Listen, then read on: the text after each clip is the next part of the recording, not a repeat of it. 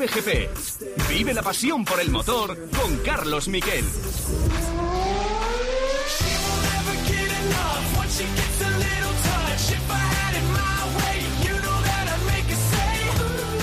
Hola, ¿qué tal? Buenas tardes, bienvenidos a Cope GP. Qué emocionante ha sido lo de Rafa Nadal, lo hemos vivido aquí toda la mañana y desde luego merecía la pena retrasar un poquito el programa para poder vivirlo de esta forma. Y ojo, muchos deportistas están alabando ahora mismo a Rafa Nadal.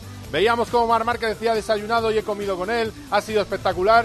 Y está ahora mismo Mar Márquez hablando en Eurosport. Vamos a escuchar a ver qué dice. para agarrarse y ha dicho, "Buah, ahora ya voy para adelante. Así que nada, Marc, que te recuperes. Vaya, eh, eh, ¿Cómo despidiendo. estás Ok. y, y qué es Bueno, lo va que te cómo queda está, para mira. volver? No, ahora ya estoy, la lesión de la vista eh, olvidada, Eh, me he podido recuperarme mejor de lo esperado, muy rápido.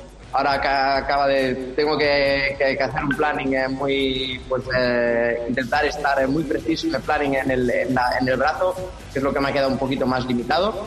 Pero, pero bueno, viendo este partido de Rafa, si te digo la verdad, ahora mismo estaba en el gimnasio. Me han llamado y que te tienes que conectar y, y he venido aquí y vuelvo al gimnasio porque Rafa me ha dado motivación y, y ganas de, de seguir luchando porque en, en un mes empezamos temporada. Claro que sí. Muy bien, Marc, te agradecemos mucho que hayas estado con nosotros aquí en Eurosport. Es un día histórico. Bueno, pues ahí que- lo tenéis. Mar Márquez ha cogido ganas para ir al gimnasio porque ahora la preocupación es el hombro. Dice que ya está perfectamente de su visión doble. Ha hablado ahora mismo con los compañeros de Eurosport para felicitar a Rafa Nadal. Y es que a los deportistas les da ánimo ver que alguien vuelve.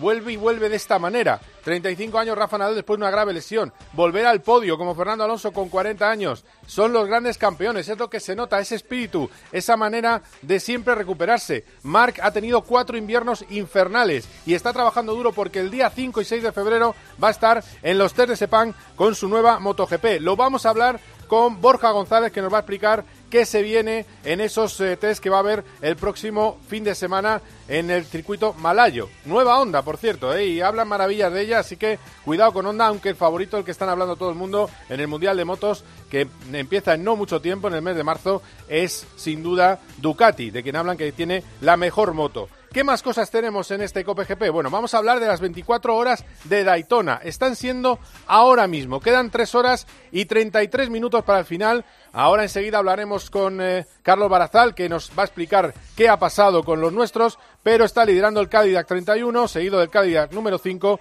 y los dos Acura justo por detrás. La batalla es tremenda entre los dos eh, Cadillac y, el, y uno de los Acura. Va a decidirse en el último momento y la pena es que no está en esa lucha por la victoria Alex Palou. Tuvieron un problema mecánico, la rotura del alternador y ha tenido que abandonar el bueno de Alex con ese número uno en el que iba, bueno, pues un equipazo. Estaba con Scott Dixon, con Roger Van den Zande, un auténtico equipo de primer nivel. Bueno, pues ha tenido que abandonar. No ha tenido demasiada suerte la expedición española, pero lo que vamos a hacer hoy, y no es muy normal, es llamar al motorhome en el circuito de Daytona de Dani Juncadella. Dani Juncadella estaba luchando por la victoria, incluso dejaba pasar para ahorrar gasolina, dejó pasar a uno de los coches, pero se ha reventado el motor de su Mercedes cuando estaba luchando por la victoria y ha tenido que abandonar. Bueno, pues vamos a hablar con Dani Juncadella. También ha tenido problemas Alex Rivera, son problemas serios porque tuvo un trompo y le reventaron el coche y a las dos horas de carrera tuvo que decir adiós. Y Antonio García está en la séptima posición con un Corvette que le han puesto peso y corre mucho menos de lo esperado. Nos va a dar la última hora Charlie Bazal y enseguida iremos a hablar con Dani Juncadella, que es una de las entrevistas de este programón que tenemos hoy, en el que vamos a escuchar, por cierto, los temas del Benidorm Fest, que ha- han traído mucha polémica, y en el que vamos a tener también una entrevista muy especial con Laia Sanz, post-Dakar. ¿Y qué viene? ¿Y qué tiene para este año? Yo creo que va a estar muy bien escucharla y luego también no os perdáis eh, lo que va a pasar, que vamos a entrevistar a Pepe Martí. Pepe Martí tiene 16 años y va a correr la Fórmula 3 con Campos. Es la nueva estrella que viene y ahora, de todas maneras, vamos con los titulares del motor y sobre todo los titulares de lo que está pasando en la Fórmula 1.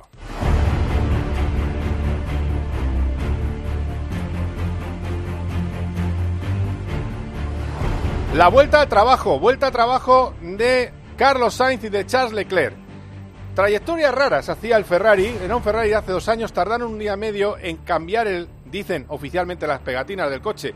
El caso es que iban a hacerlo con un coche del año pasado, con un SF21, y tardaron un día y medio porque alguien se quejó, se cree que Aston Martin, de que lo iban a hacer con un coche del año pasado. El reglamento dice que eso no está permitido, pero Ferrari creía que se podía porque ha habido un test privado de Haas con Mazepin, con un coche del año pasado. Es una laguna reglamentaria, cambian tanto los monoplazas que se creen que no tiene influencia, pero es verdad que por escrito no está. Bueno, pues cambiaron, tardaron un día y medio y a ver, no lo sabemos a ciencia cierta, pero lo que se cree es que Ferrari está probando el motor de combustión de este año en ese coche que está haciendo de mula, en ese eh, jueves en el que probaron tanto Sainz como Leclerc y dos días que ha hecho también el probador Robert Schwarman. Así sonaba el coche de Carlos Sainz en el circuito de Fiorano.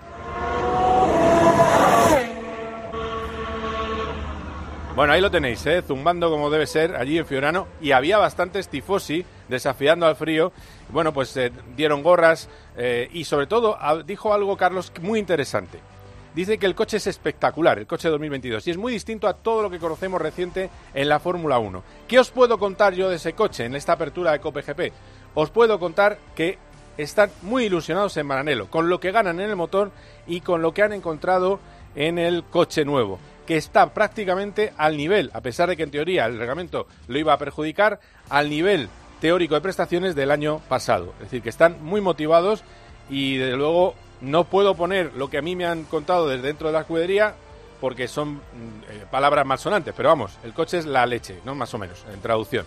Eh, no sé si es correcto, pero más o menos eso, y era bastante más malsonante. Les tiene muy impresionados lo que se puede hacer con este nuevo reglamento y hay mucho ánimo en Maranelo. El 17 de febrero a las 2 de la tarde conoceremos ese coche. Y, y ahora hablamos de Fernando Alonso.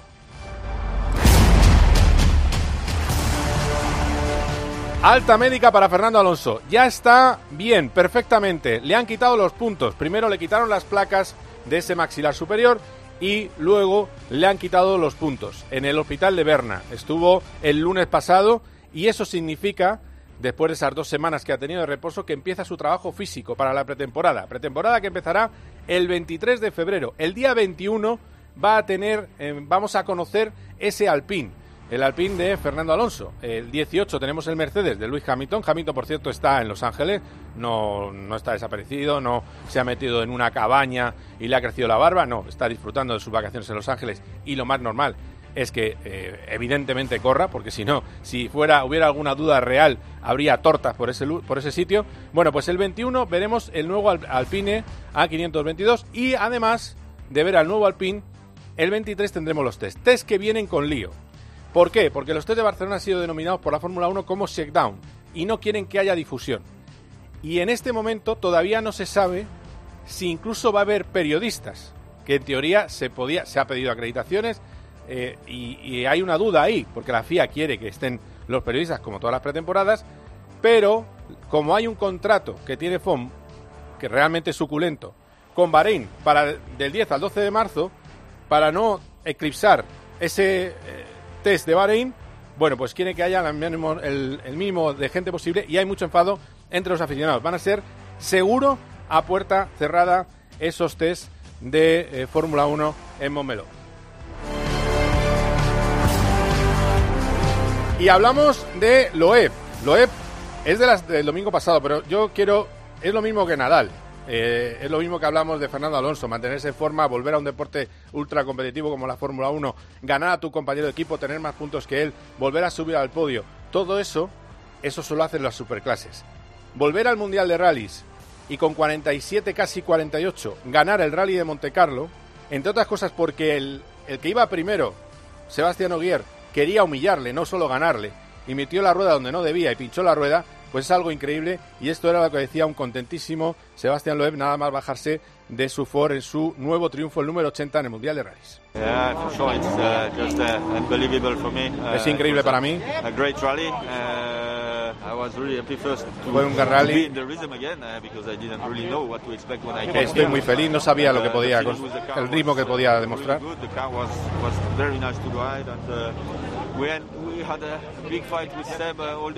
El coche era muy fácil de llevar, de pilotar.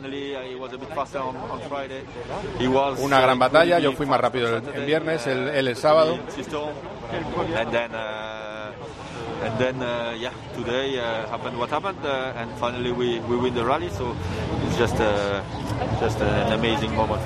Y este domingo ha pasado lo que ha pasado y ha sido un momento increíble para nosotros. Venía del Dakar, os recuerdo.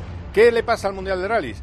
Bueno, pues lo que ha pasado es que los coches nuevos tenían que ponerse al día y en ese momento la experiencia que tiene el OE eh, son coches que tienen menos agarre aerodinámico, menos eh, no tienen diferencial central. Bueno, pues eh, esa experiencia que tiene el OE le ha venido muy bien y luego evidentemente lo que sí que se tiene que mirar en el Mundial de Rally, que pasa un poco como el tenis, es que Ogier retirado y Loeb retirado, Ogier va a hacer solo cuatro carreras, Loeb no sé si hará alguna más, han sido mejores que los que van a luchar por el título mundial, los que van a estar todo el año en la eh, categoría. ¿Qué más vamos a tener? Bueno, pues ya os lo he dicho, vamos a tener una joven promesa, vamos a, tener todo tipo de cosas en este COPGP, vamos a tener una tertulia Fórmula 1 que no podría faltar. Estaremos hasta las 5 de la tarde. Enseguida nos vamos a Daytona, las 24 horas de Daytona. COPGP. ¡Yo lo quiero! ¡Yo también! ¡Yo quiero uno! ¡Para mí tres! ¿Qué es lo que quiere todo el mundo? Hola, hola. Todo el mundo quiere el libro de Pepe Domingo Castaño Hasta que se me acaben las palabras, de Editorial Aguilar, con prólogo de Julio Iglesias. Hasta que se me acaben las palabras. Una historia apasionante llena de vida. ¡Y de radio! Let's go. Llegó la mami, la reina, la dura, una Bugatti. El mundo está loco con este party.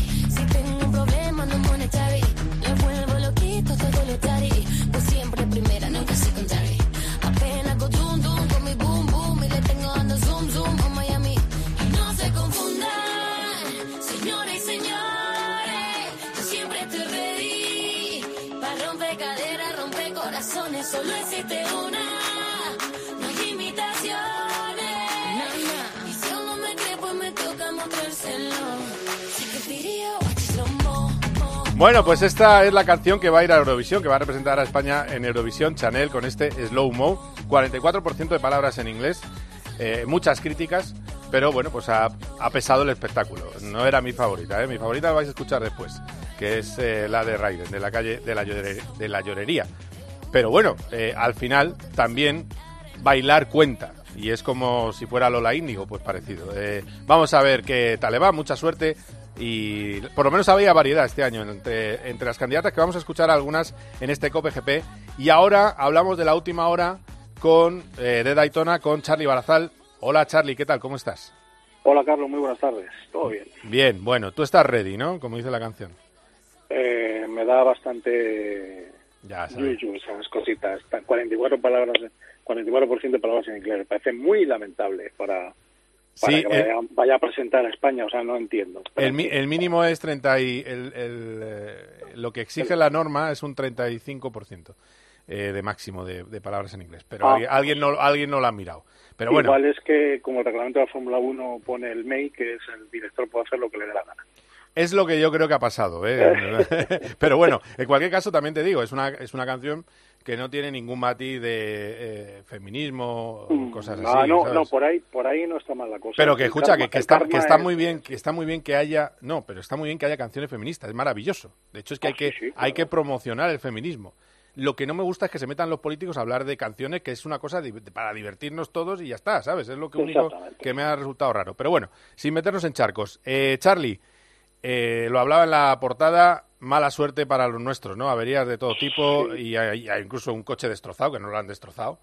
Eh, no ha sido el día. Eh, bueno, tienes que ser breve, ya sabes que siempre tienes que ser breve, pero es que no está esperando Dani. O sea que, Pues eh, tres horas y 22 minutos quedan. sí, El primero en caer fue a las Riberas por un, y hubo un incidente, un trompo, él trompeó para evitar y estando trompeado le golpearon. Después Antonio García tuvo un problema con su coche, no sé si algo mecánico, pero bueno, continuó en carrera, muy retrasado. Eh, después Palou se metió cuatro horas seguidas esta noche, Qué pasada. brutal, brutal. Y justo cuando ha dejado el coche ha llegado un problema de alternador, lo han conseguido arreglar, pero están en pista ahora a 41 vueltas y el que acabaron todas las esperanzas depositadas, que era Juncaella con su Mercedes, pues estando líder le ha- se le ha roto algo en el motor o algo de motor, en fin, una rotura que les ha obligado a abandonar. Así que, desastre. Bueno, pues vamos Claro, ahora mismo. eh, sí, sí, es una, es una Una pena, pero bueno, es verdad que hay. Dime, dime, la batalla por la victoria Rápida. absoluta es grande, ¿eh? Es, está muy Vas a hablar luego con... Sí, sí, hay, hay cuatro coches en la misma vuelta. Sí. Eh, dos Cadillac y dos Acura. Vas a hablar con Pepe Martí. Pepe Sí. Martí este fin de semana, en la segunda cita de la Fórmula Regional Asia, ha hecho dos segundos puestos y ya ha ganado cuatro carreras entre los debutantes. Dos para, para Montoyita, para el hijo de Juan Pablo Montoya, y las otras cuatro las ha ganado él y va liderando la clasificación de debutantes. Así que, bien, bien. Pepe, 16 bien. años, ¿Qué recordé. Sí, sí, bien, Pepe, sí, sí. Eh, 16 años que diría aquel, es una pasada. Sí. Eh, bueno, pues, eh, pues nada, tendremos aquí, vamos a su lujoso motorhome en el circuito de Daytona. Dani Jucadilla, ¿qué tal? Buenas tardes, ¿cómo estás? ¿Qué pasa, Carlos? Porque te he visto en algún vídeo y, oye, no estás mal, no, no, no descansas mal ahí, ¿eh? Bien. Hombre, eso, hombre, eso seguro. Estamos, estamos cojonudos aquí. La verdad es que nos tratan muy bien, hombre. Hay que estar, hay que estar fresco. Claro, fíjate que ayer hablábamos, me, me, me, me- me contabas que te iba a tocar eh, rodar a la hora que íbamos a tener el programa. El programa se ha retrasado una hora por Rafa Nadal, eh, como era lógico, y, y resulta que tú, por desgracia, pues eh, habéis abandonado la, carrera. ¿Por qué ha sido la causa del problema de motor a qué se ha debido? Eh, ha habido un, bueno, tienen que analizar muy bien por qué. No sé exactamente qué es lo que ha pasado. La cuestión es que ha habido un, un- un punto en el circuito en el que de repente he perdido toda el agua del refrigerador del, radiador y entonces se ha quedado sin, sin agua para refrigerar el motor y de golpe ha sido. Entonces ha empezado a sobrecalentar, ha entrado en modo de seguridad, pues como un sistema que, que te limita a ir a una cierta velocidad, a ciertas revoluciones y puedes llegar hasta boxes, pero pero bueno, lo han arreglado y, con siete vueltas perdidas han vuelto a salir, pero el motor ya ha dicho, ha dicho que nada hay. Porque yo creo que la sobrecalentada que ha tenido, pues ya entiendo que ha debido de fallar. Pero bueno, una lástima. Eh, bueno, que os voy a contar, ya sabéis que las carreras, por desgracia, a veces eh, hay ciertos ciertos alicientes, ciertas cosas que no puedes controlar y vaya, ya, ya, ya hay muchos años, muchos años en esto como para que una, una avería de motor no, no me afecte realmente y, al final me voy a quedar con las sensaciones, con lo analizado y bueno, con esa constante lucha por la victoria que hemos, que hemos demostrado y, y realmente estábamos en un punto muy bueno, yo creo. Claro, claro. eh, la verdad es que eh, es espectacular el ritmo que teníais. Eh, me, me hizo gracia porque en la, en la previa, yo en plan cauto, es que al final el estar acostumbrados a otro tipo de competiciones te lleva esa cautela. Te dije, ya sé que habías hecho cuarto en la carrera de clasificación, habíais hecho cuartos y que os habían penalizado decimocuarto. Y te digo, hombre, un top 8, en plan, me dice, ¿pero qué dices, hombre? ¿Eh, yo, enfermería o champán? Pues el champán estaba de camino. el champán o suero. Es que yo me sí. quedé alucinado, tío. Yo digo, pero este que dice ahora, ¿cómo que, cómo que 8? Pero que, macho, te- Carlos, tienes que ver más carreras de 24 horas, tío. Que las carreras aquí no sabes la de vueltas que da todo, además. Sobre todo aquí en Estados Unidos, ¿sabes? Porque Mm. No, aquí eh, hay es. un tema que son los safety cars, los cautions, los eh, full course y es que se junta todo el mundo otra vez. Es increíble. Entonces, si vas con vuelta... O sea, de hecho, nosotros ha habido un momento que eh, no sé cómo ha sido, que ha pasado algo malentendido, que hemos ganado casi una vuelta, y nosotros y otro, un Lexus, y el ingeniero le ha dicho a Jules, mi compañero, le ha dicho, no sabemos cómo, pero va segundo detrás del primero y a una vuelta delante del tercero. Efectivamente no sabemos cómo, ha habido un error y nos han penalizado tres minutos y medio de stop and go. Anda. O sea, de locos, hemos perdido tres vueltas, una que llevábamos ganada y dos, nos hemos quedado dos vueltas detrás. Al cabo de dos horas y media ya estábamos en la vuelta del líder. O sea, es que es increíble, es, eh, da unas vueltas. Es por los cautions, Y, por, los, bueno. eh, por las amarillas, ¿no? Que, que hay muchas. Sí. No, no, Sí, eh, eh, la es que tiene, tiene bien organizado, ¿eh? eh, que está bien organizado, dices, ¿no? Hombre, lo para que tiene, haya tiene bien espectáculo. organizado, pero, Claro. pero se pasan, o sea, yo creo que es un poco demasiado, porque es como que eh, todo el rato se vuelve a juntar todo el mundo. Pero bueno, también eso es el espectáculo, ¿no? Claro, es que yo estoy acostumbrado a Le Mans, que es lo que yo sigo más. eh, y, y es verdad que estos cambios en, en Le Mans, estos vuelcos no son tan normales. Eh, Eh, no. eh, pero bueno, esto es, esto es así. Bueno, tenías razón, ibais como un tiro. eh, todavía no sabéis la causa, ¿no? De, de- o sea, no sabéis por qué el, seco- el coche se ha parado. A ver si es que se ha vaciado de, de aceite por un golpe o algo, por un bordillo o no. Eh, no, en teoría no debería ser por eso. Mm. Em, vaya, em, no hemos tenido ningún golpe, ningún, sea, de hecho las últimas, las horas anteriores estaba yo en el coche, no hemos tenido ningún preaviso ni nada, ha sido al final de recta, de repente en la frenada Mm. he notado como si Bueno, he perdido el coche casi, o sea, he tenido como un pequeño desliz y he pensado que había pinchado una rueda. De hecho, he salido de la primera curva y he dicho, I have a puncture, I have a puncture. Ya. porque patinaba aquello, porque ha empezado a soltar todo el agua y todo el agua iba a parar a mis neumáticos directamente y he llegado a la curva 3 también. Casi lo pierdo y casi me salgo y de repente he visto presión de agua baja, ha empezado a sobrecalentar, ha empezado a salir humo a saco de, delante del, del motor y bueno, pues hasta ahí. Bueno, una pena, una pena, pero bueno, el ritmo está ahí, Dani. Eh, eh, cu- eh, ¿Tienes algo para, para Juncadella, Charlie? ¿Alguna pregunta que, que hacerle? Pues, ¿cuál es la próxima? Porque yo Eso ya- le quiero preguntar yo ya ahora. estoy pensando ya en la próxima. Porque viendo, viendo la actuación aquí, eh, yo creo que vamos a tener alegrías este año. Sí, no tengo el programa 100% cerrado, pero pero voy a hacer muchas carreras este año otra vez con AMG.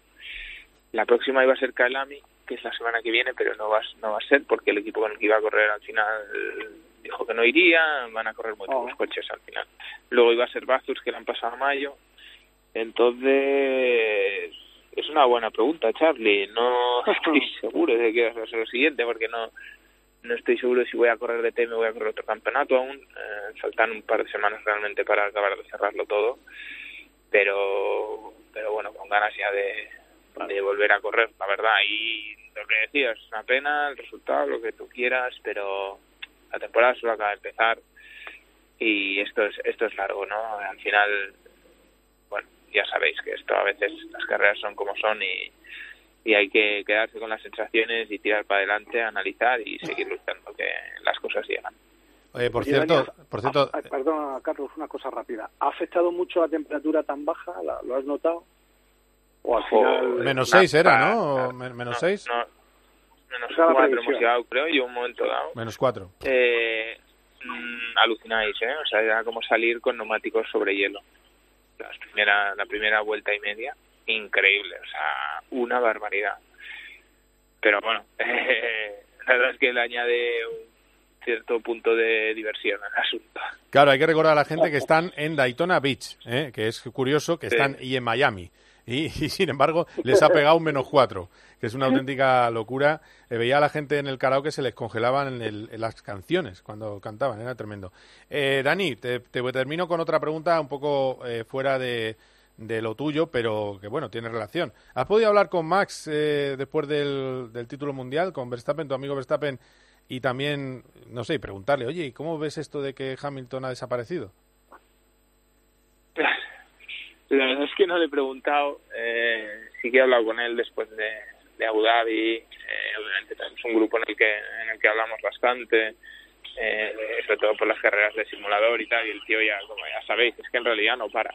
Sí, Y bueno, eh, obviamente el tío está por las nubes, pero este es otro que es un, un currante nato. Eh, ya está pensando en el año siguiente, en, en seguir en seguir compitiendo. Al final es lo que le gusta a él. Sobre Hamilton no dice mucho, la verdad. No, no. Yo creo que por lo que se ha hablado, él, yo creo que él no se espera que no se, que se retire o algo. Que veo que mucha gente aún tiene dudas y que no anuncia nada yo no yo no lo entiendo la verdad y incluso él también le sorprende porque dice que que bueno él eh, obviamente él se vio no cuando ante la derrota la amarga derrota obviamente es muy dura de digerir Hamilton fue a felicitarle y al padre al padre y a Max y yo creo que eso fue bonito pero luego ver cómo pues que no fueron a la, a la entrega de premios de la FIA no sé yo no le he preguntado la opinión a Max pero a mí mi opinión bueno, no mi opinión, pero me sorprendió, ¿no? Que hubiera ese, ese cambio de actitud. Yo creo que al final quizá habrá sido por el entorno, por la presión sí. mundial que ha habido por eh, seguir insistiendo en que ha sido un robo a Hamilton, pero bueno, esto al final, oye, es lo que es. El libro de los récords hará que ha ganado más Verstappen segundo. Hamilton y ya está, tú al año siguiente, si es que Y, y- y- esperemos que, que sí. siga. ¿Y sensaciones de, de Verstappen para el año que viene, para este año 22? ¿Qué? ¿Que, que te ha soplado algo o no? No, eh, la verdad es que no dice mucho el tío. eh, no, no, no, suelta prenda. Eh, lo que sí es que yo creo que quedó muy claro en algunas entrevistas que ha hecho él que es como que se ha sacado un, un peso de encima, el ser campeón del mundo, y le he visto insistir muchas veces, yo no, no le he hablado con él, pero le he visto insistir muchas veces en que, en que bueno, todo lo que venga ahora es un bonus. Entonces habrá que ver ese, eso. Ese, eso que dice, eh, a mí me sorprende, siendo él un tío con hambre que tiene, yo no me lo creo. Este tío va a salir con el cuchillo entre los dientes ya en la carrera 1, ya veréis. Muy bien, Dani, pues muchísimas gracias ¿eh? y, y, mucha suerte en tu próximo destino. De momento, el talentazo, vuelta rápida en tu equipo, en tu coche, así que, como siempre, demostrándolo, Dani. Eh, un abrazo fuerte. Gracias, Carlos, un abrazo. Un abrazo. Hasta luego. Eh, Char Charlie, gracias. ¿eh? Si da tiempo, hacemos última hora al final del programa. Si da tiempo, esto es el directo. Gracias, ¿eh, Charlie? Okay. Hasta luego. Venga, hasta luego. Eh, vamos a poner una, un poco de musiquita. Esta era la que más me gustaba a mí de las candidatas a Eurovisión. Raiden. Al que quiere jugar con fuego pero odia quemarse. A vendedores de humo que buscan claridad. Al que se mete donde cubre y traga agua hasta ahogarse. Seco que pide que se moje los demás. Al equidistante travestido que choca. Con el discurso de que los extremos se tocan. Al de las medias tintas que busca cantar victoria. Pero di que media tinta escribe una buena historia. Que vive del recuerdo y el presente le explota. La cara le estalla por mirar su ombligo. Al que pasa mal rato de ver que te doy el mismo trato que lograste que tuviera contigo. Síndrome de Lucifer, que solo es hacer de cruel, porque antes con él lo habían sido. Al que pide peras al alma y manda donde amargan pepinos. no va a haber sitio. Betty cierra al salir. Que de ir tanta peña se ha puesto pequeña, no hay donde vivir. Como una Magdalena, sabes por dónde. Alguien se ha puesto a llorar, pero no te voy a decir quién soy. A llorar a la calle de la llorería. A llorar a la bueno, pues la calle de la llorería, allí no está alguien que no suele quejarse mucho, en realidad. Borja González, ¿qué tal? ¿Cómo estás? ¿Qué tal? Buenas tardes. Oye, hemos empezado Mar Márquez del programa, ha sido una sorpresa. Estaba hablando en Eurosport de Rafa Nadal. La, lo principal, día 5 y 6, creo que es sábado y domingo, ¿no? O viernes, sábado, sábado domingo, creo es. Eh, ¿Ves? Siempre nos liamos. Mañana es 31, aviso. Entonces. Sábado y domingo, sábado. sábado y domingo, bien. Sábado y domingo, test de Sepang. Tenemos poco tiempo, pero dime más o menos qué se espera que podamos ver en Sepang.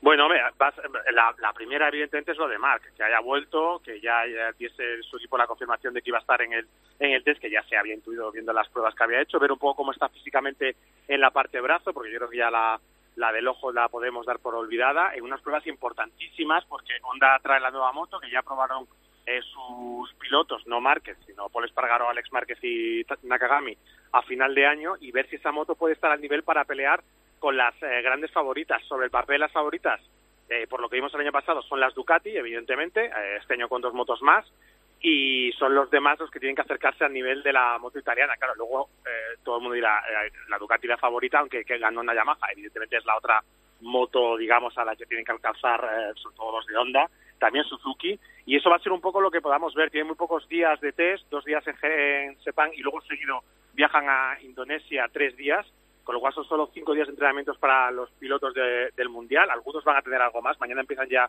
los entrenamientos para los novatos. Eh, por ejemplo, Raúl Fernández va a empezar ya mañana sobre la KTM, también Remy Garner, eh, Dian Antonio. Y luego también mañana van a comenzar a separar las pruebas de los pilotos de pruebas de cada fábrica que también van a ser importantes para tener las motos lo más listas posible para los oficiales. Te digo que van a ser test importantísimos porque son muy pocos días de entrenamiento y muchas cosas que dejar claras, sobre todo los que estaban más atrasados eh, a final del año pasado. Claro, porque lo, lo siguiente es ya Qatar, que estás a borde de la carrera, ¿no? Bueno, sí, porque lo que hace es este, este año, el, además con unos protocolos muy severos para llegar, se viaja normalmente casi todos los pilotos eh, oficiales viajarán casi todos este, este martes, lunes martes. Eh, bueno, el, se va a hacer dos test seguidos para evitar problemas, entonces de Malasia se viaja, se viaja directo a Indonesia, entonces se va a hacer las pruebas en dos escenarios peculiar, peculiares, ¿no? Porque tiene mucho, hace mucho calor, Indonesia es un circuito desconocido, y luego ya te vas a encontrar directamente en la carrera de Qatar con las conclusiones que hayas sacado en esas condiciones. Es decir, condición de Malasia no suele ser mala porque es un sitio donde se prueba bien, pero Indonesia va a ser una incógnita porque nunca se ha rodado. Así que, pues digo que tienen que afinar muchísimo con el trabajo porque de lo que salgan de estos, desde 14 días, porque creo que el test de Indonesia termina el 13, pues de lo que salgan de estas dos semanas va a ser lo que nos encontremos eh, ya a principio de la temporada, ya con mucho menos margen de evolución, porque eh, ya las fábricas tendrán cosas muy firmes hechas, los motores sobre todo, porque este año ya sí que se han podido evolucionar, y eso va a marcar muchísimo cómo pueda ser la temporada y ver las opciones que tienen los pilotos, entre ellos, por ejemplo, Mar Márquez. En su caso es cómo está físicamente, pero también importantísimo cómo está su onda. No, y además, eh, lo que decía al principio, el ojo olvidado es un tema de- del hombro.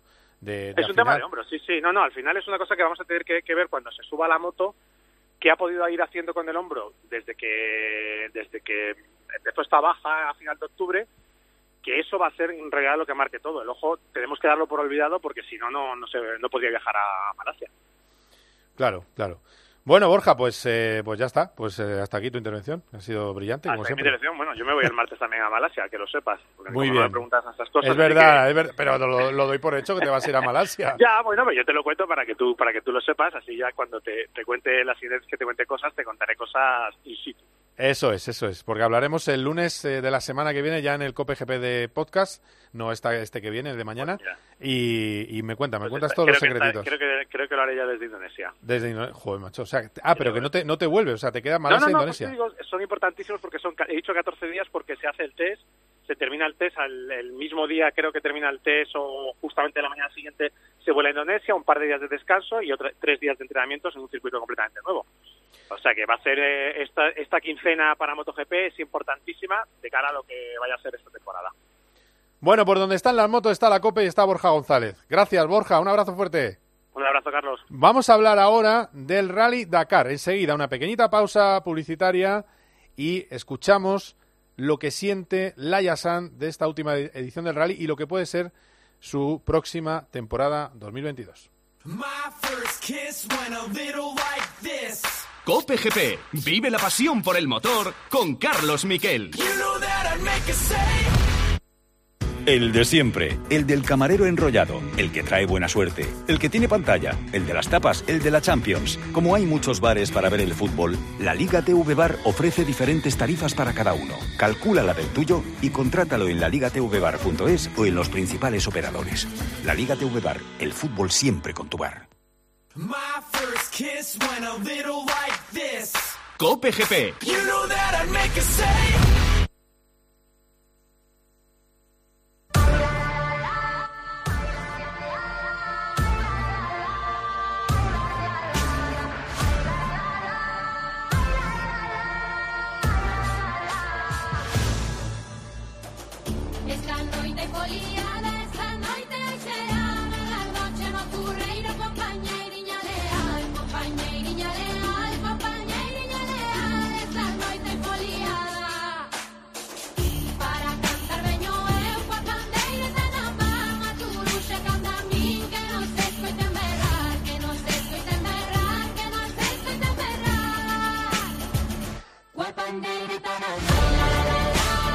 Traemos aquí a Cope GP a la reina del Dakar, la que tantas veces había ganado en categoría femenina en motos y que este año ha dado su salto a los coches. En un Dakar raro, un Dakar diferente a otras eh, míticas pruebas de aventura que hemos vivido en los últimos tiempos, a otros Dakares, distinto, pero desde luego ha tenido un buen debut, ha conseguido acabar porque hay una máxima que es que Laia Sanz acaba siempre el Rally Dakar, la tenemos aquí en Cope GP. Hola Laia, ¿qué tal? ¿Cómo estás?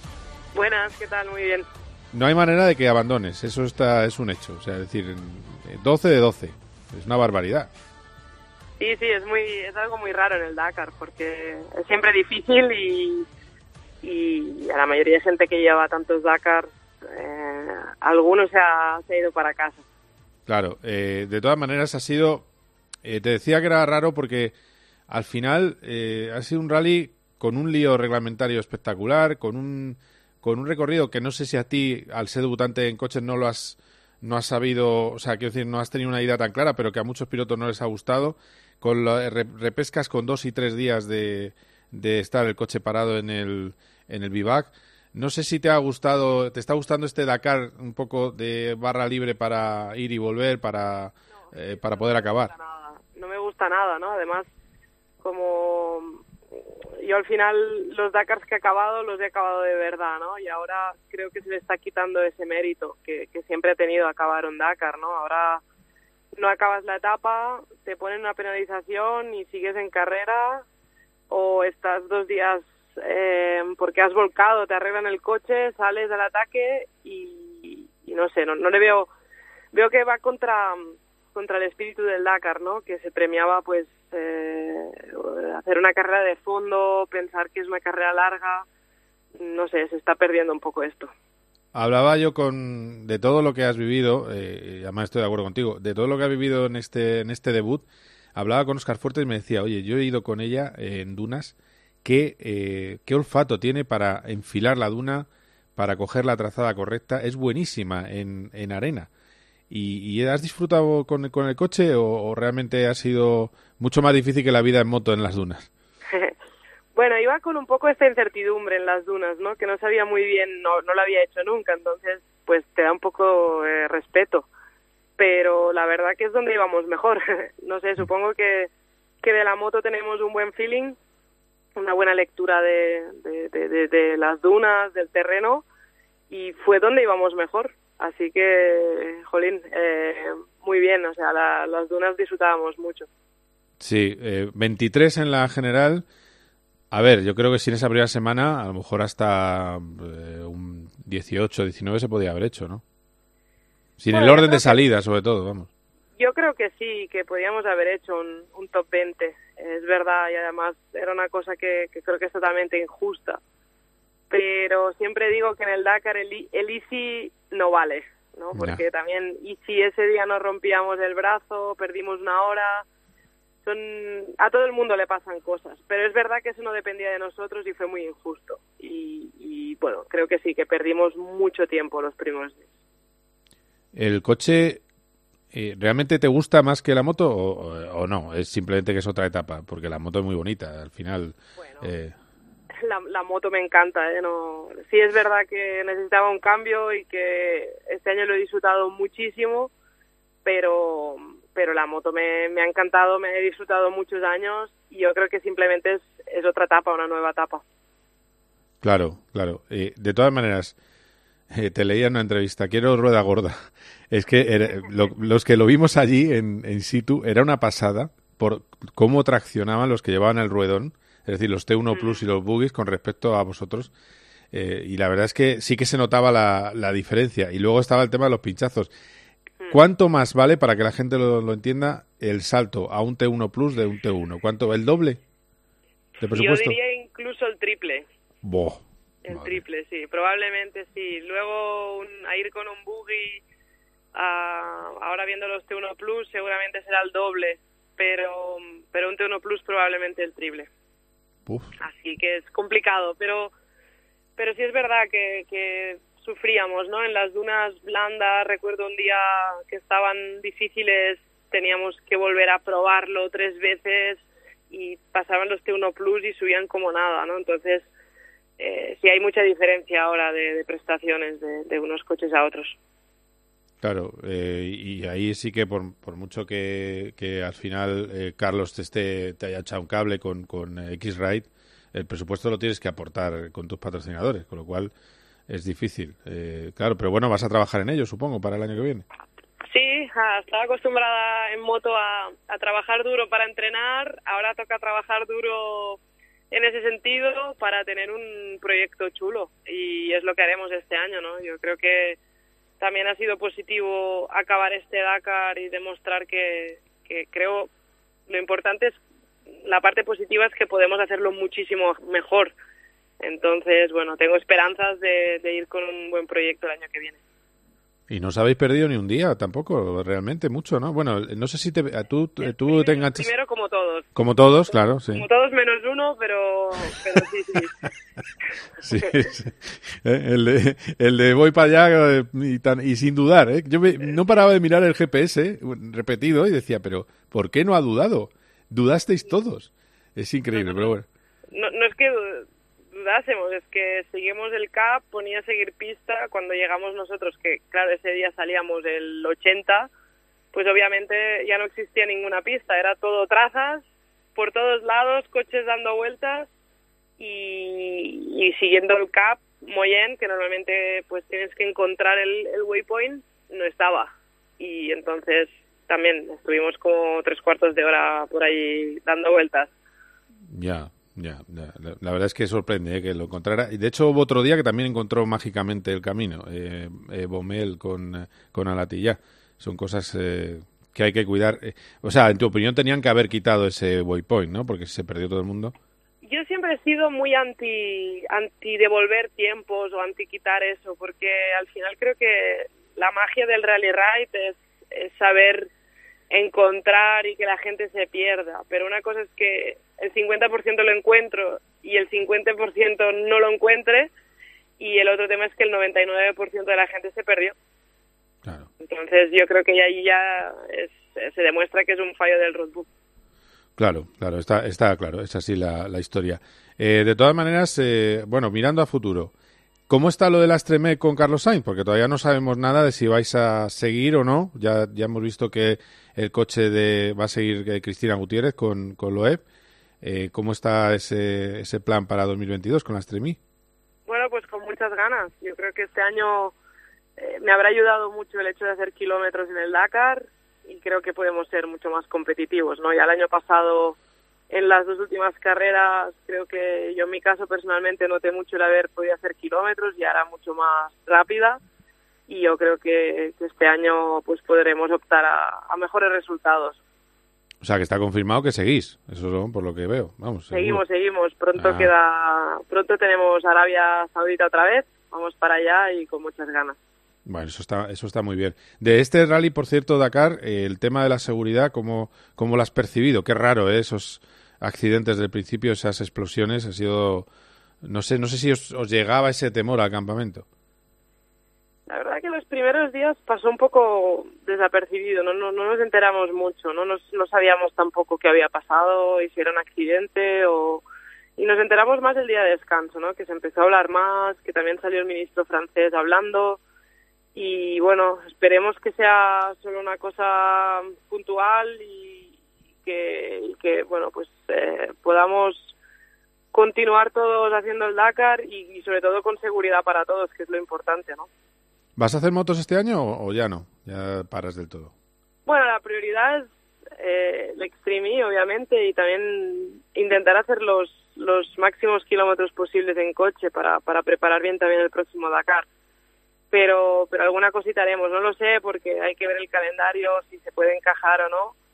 Pero, pero bueno, en principio, pues seguiré ligada a Gas Gas haciendo alguna cosita.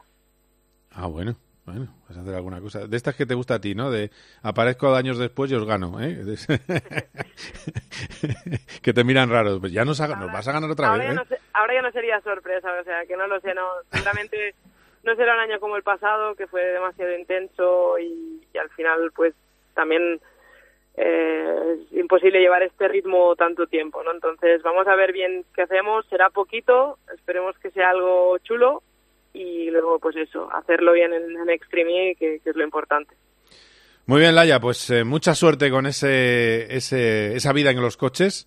Eh, hay que, oye, estabas ya perfectamente, eh, digamos, adaptada al medio porque estabas ahí con el mono, como los pilotos de coches, ¿eh? con el mono en la cintura allí hablando con nosotros en, en el campamento. Así que, pues nada, que mucha suerte. Y ya por ese coche oficial, esa rueda gorda.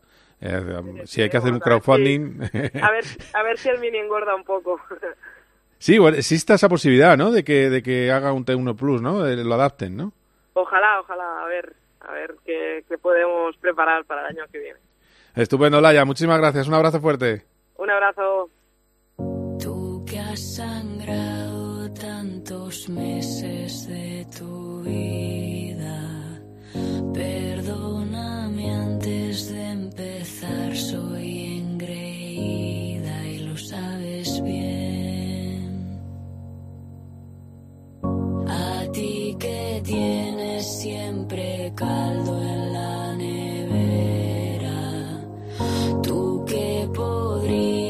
acabar con tantas guerras, escúchame.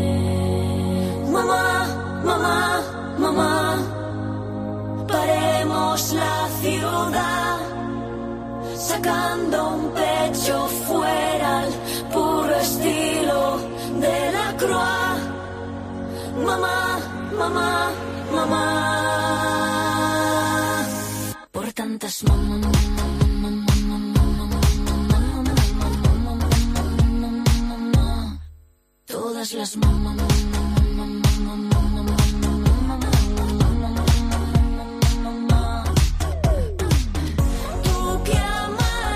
Hablamos, hablamos de Fórmula 1. Enseguida vamos a analizar si Hamilton sigue o no. En principio, la FIA no ha decidido todavía qué va a pasar con Michael Masi, porque es verdad que ha habido una entrevista con el responsable de monoplazas en un medio austriaco en el que parecía que se iban a cargar a Michael Masi. Simplemente decía que era una opción la posibilidad de que no siguiera Michael Masi. He hablado con fuentes cercanas a la FIA y me han dicho, primero, que no está tomada la decisión y segundo, que se han encontrado con que hay división en la parrilla.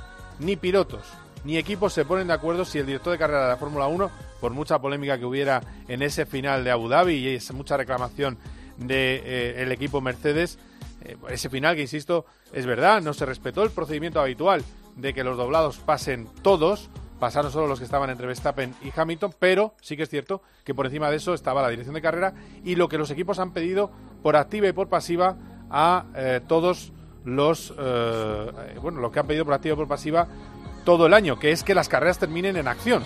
Y es lo que pasó en esa carrera de, Abu Dhabi.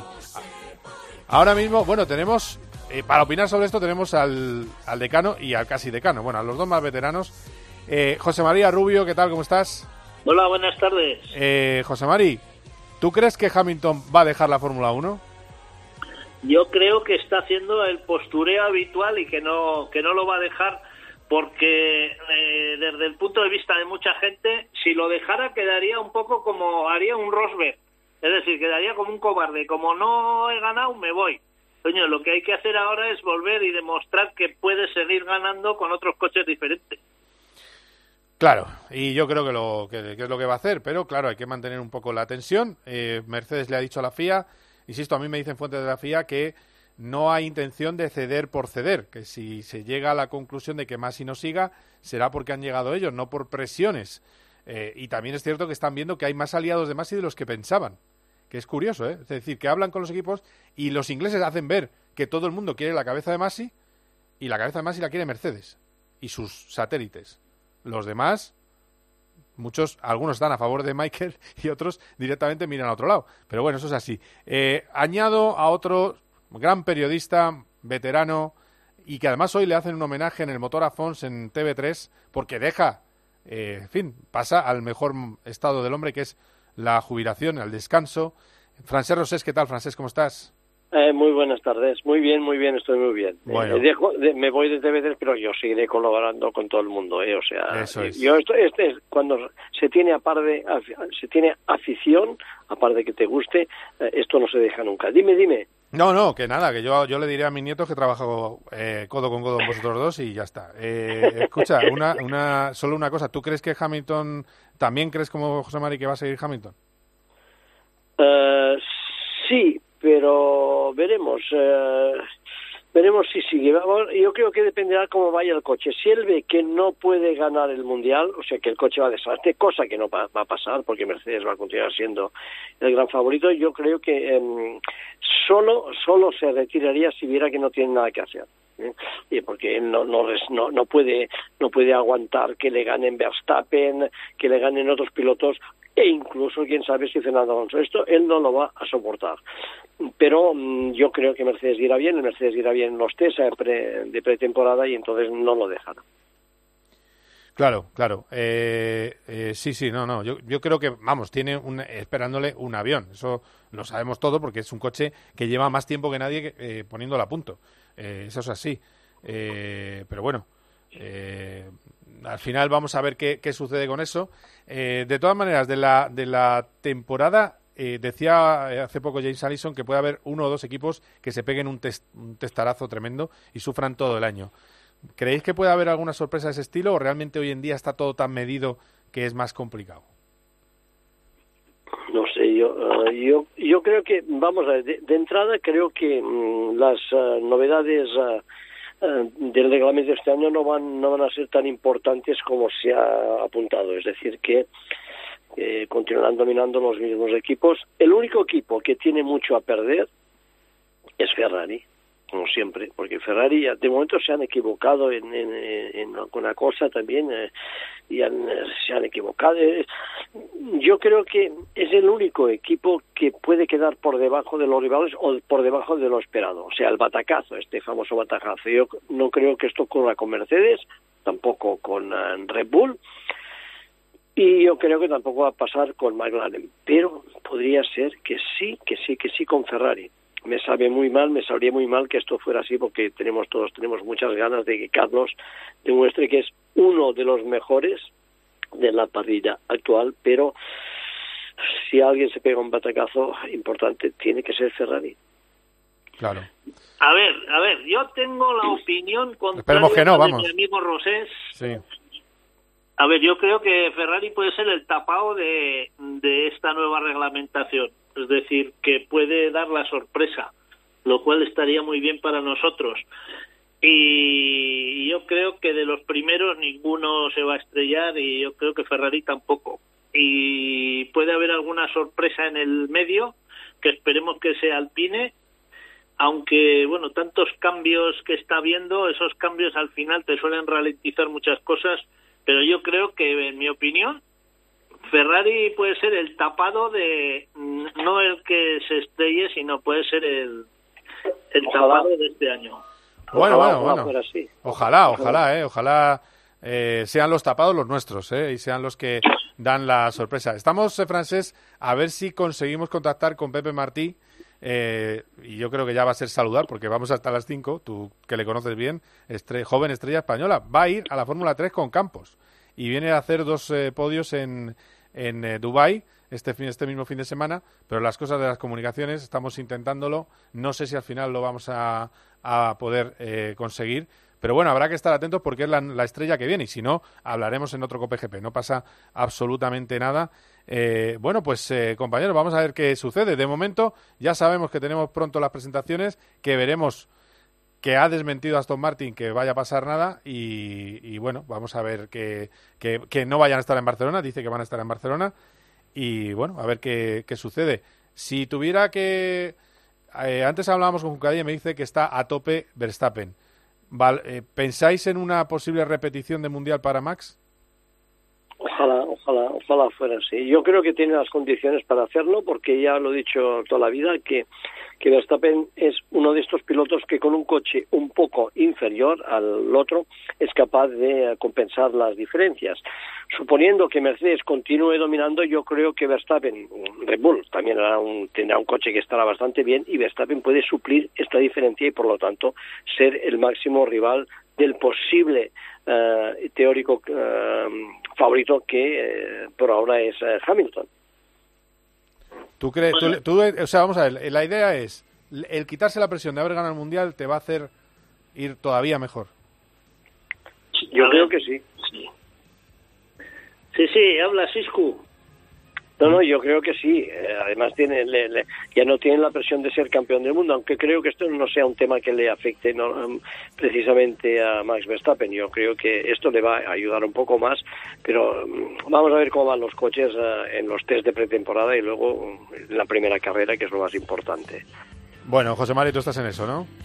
Sí, sí, sí. A ver, yo creo que que mal, mal, mal le tendrían que ir las cosas para no para no ganar o demasiado bien a, a Mercedes. Y si le va muy bien a Mercedes es que Hamilton va a estar ahí subido como dice Francés pero yo creo que hoy por hoy y, sobre una hoja en blanco el máximo favorito para mí para muchos es es Red Bull que además tiene a Honda detrás aunque aunque no se vaya a llamar Honda los tiene detrás y y van a estar ahí apoyándoles eh, con toda la ingeniería y con y con todo lo que necesiten así que en ese aspecto también hay que tienen que estar tranquilos y para mí sí para mí el gran favorito de este 22 Verstappen. es Verstappen Muy bien, gracias José María Rubio. Francés Rosés, un abrazo muy fuerte, cuidaros.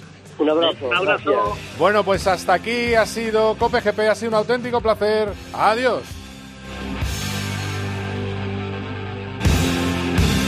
Cope GP con Carlos Miquel.